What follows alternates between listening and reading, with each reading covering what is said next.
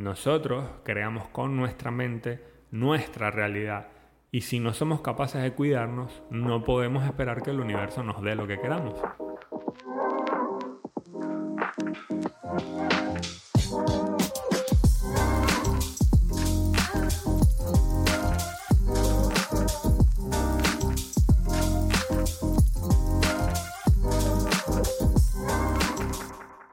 Bienvenidos a Con Propósito Podcast. Hoy es viernes, espero tengan un fin de semana increíble y que hayan tenido una semana muchísimo mejor, incluso. Estoy súper emocionado porque es la primera vez que me pueden ver. Así que vamos a darle. El episodio, el episodio de hoy vamos a hablar sobre 5 claves para un día exitoso y no vengo a hablarte de que tienes que pararte a las 5 de la mañana para ser millonario, filántropo, Elon Musk. Definitivamente no, no hace falta nada de eso. Porque, sinceramente, con lo rápido que se mueve todo hoy, gracias a la tecnología, es complicado en realidad conseguir la, fórmula del éxito. Y, y podríamos haber empezado explicando qué es el éxito y todo eso, pero creo que está de más decir que el éxito es algo a lo que tú le das significado. Pero ya.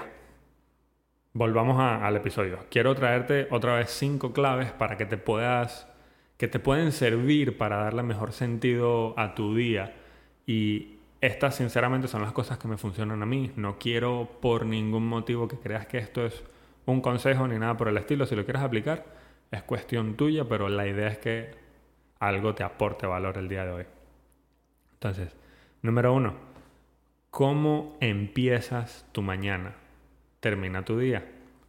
La dopamina que consumes, siendo sinceros, si empiezas tu día viendo unos buenos memes en Facebook o los gatitos que se caen, que están lindísimos en el Insta, vas a pasar todo el día en eso.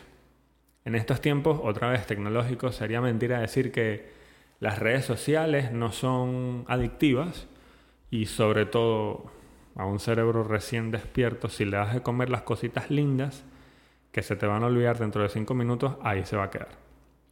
Lo más probable es que quieras pasar todo el día viendo los videos de mecánicos reparando carros que sueñas tener o riéndote de los bebés que se caen Así que este es el primero y me gustaría decirte lo más importante. El más importante paso para empezar un día de forma exitosa.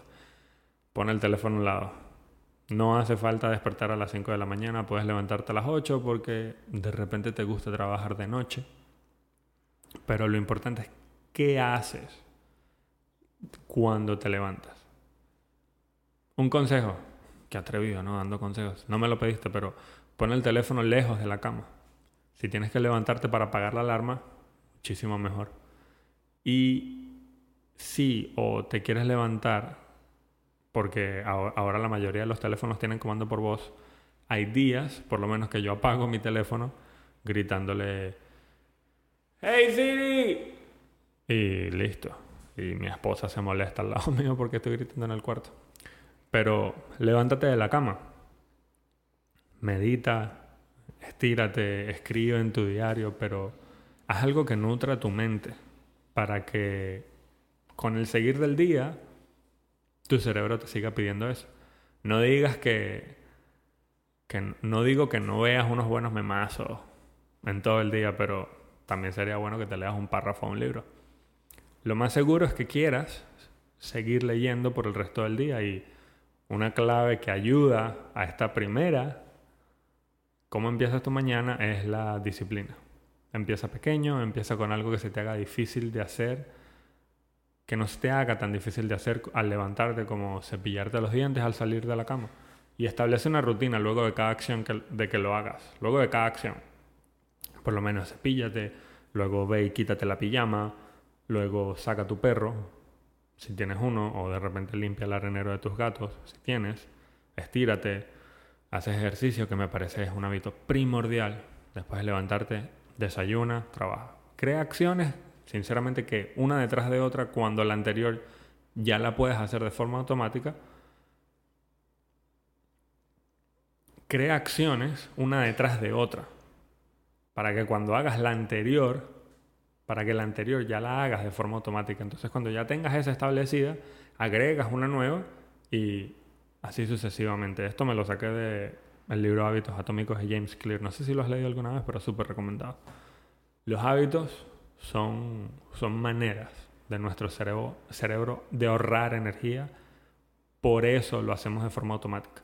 Por eso, antes de establecer uno nuevo, piensa después de cuál ya establecido puedes posicionarlo para que se te haga más fácil. Hay veces que lo más difícil es... Hay veces que es tan difícil, pero sinceramente es, mejor hacerlo primero para que cree menos resistencia y de esta manera se hace todo un poco más sencillo. Otra vez, hay veces que lo más difícil es mejor hacerlo primero para que cree menos resistencia y de esta manera se hace todo un poco más sencillo. Disculpa, yo también me acabo de levantar. Número 2. Lo que come sí afecta. El azúcar y la energía. Es un balance. Y sinceramente, otra vez, la idea de esto era llegar a cosas que no nos, que no nos explican en ningún lado. Y por lo menos nunca te dicen que el chocolatico que si te comes en la tarde, de repente conjunto al café bien dulce, sí afecta la manera en cómo se va a desenvolver el resto de tu día. Afecta lo que comes. Es mejor tener una dieta un poco más balanceada. Cositas hechas en casa son usualmente mucho mejor y más económicas. Yo por lo menos vivo en Panamá y aprendí que si quiero un buen pedazo de steak, mejor lo compro en el súper y me lo preparo en mi casita porque sale muchísimo más económico y sabe mucho mejor porque lo preparo de la forma que yo prefiero y con el acompañante que yo prefiero. Pero no vengo aquí a decirte qué es lo que como. Así que volvamos a las. Volvamos. El, el azúcar que consumimos juega un papel gigante en cómo te sientes durante el día. Por eso, comer demasiado es malo. Comer poco es malo. Yo te recomendaría que encuentres tu punto.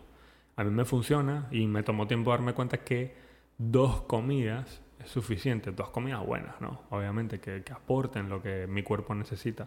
Pero hay otros días que prefiero comer tres veces.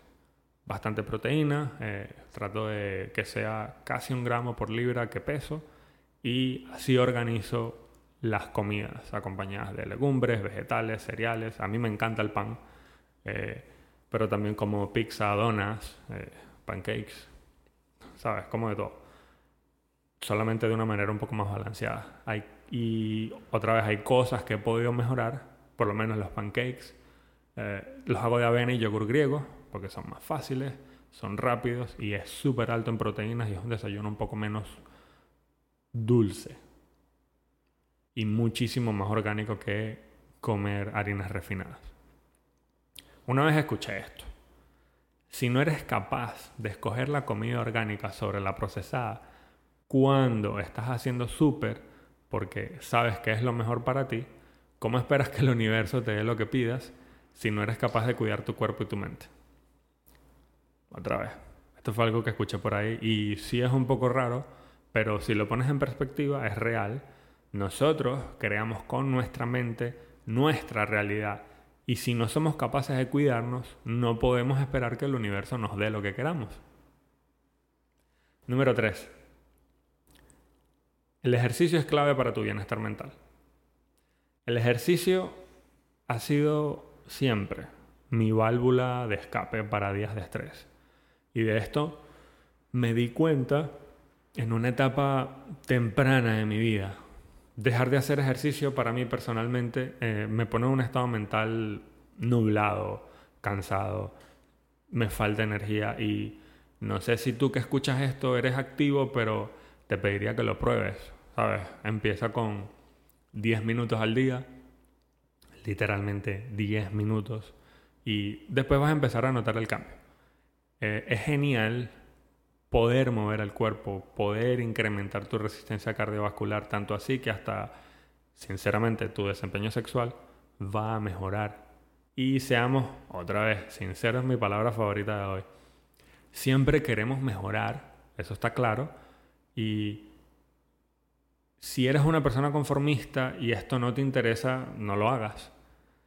El ejercicio ya lo he mencionado antes en el podcast, te pone de buen humor y si estás feliz, los que están a tu alrededor, los que, los que, los que están a tu alrededor están mejor. Tu cuerpo empieza a sanar de forma natural, sin medicinas, dígale adiós, y tu claridad mental aumenta. Vas a sentir cómo la energía fluye a través de ti y el día siguiente repítelo. Hasta que llega un momento que, según Robin Sharma, 66 días lo vas a hacer de forma automática. Tan automático que si faltas, te vas a sentir mal por no haber movido tu cuerpo. Número 4. Deja de preocuparte. Esto lo saqué de un libro también que se llama Deja de preocuparte y empieza a vivir. Y la preocupación es algo que nos da una falsa motivación. Quieres llegar rápido para no estar tarde o para no pasar demasiado tiempo en el tranque. Quieres el mejor teléfono porque las fotos para el Insta te van a quedar más bonitas y te van a dar más like.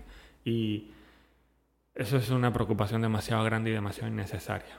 La, la preocupación es el pan de cada día para los humanos. Sobre todo si ves las noticias luego de despertar. No hagan eso.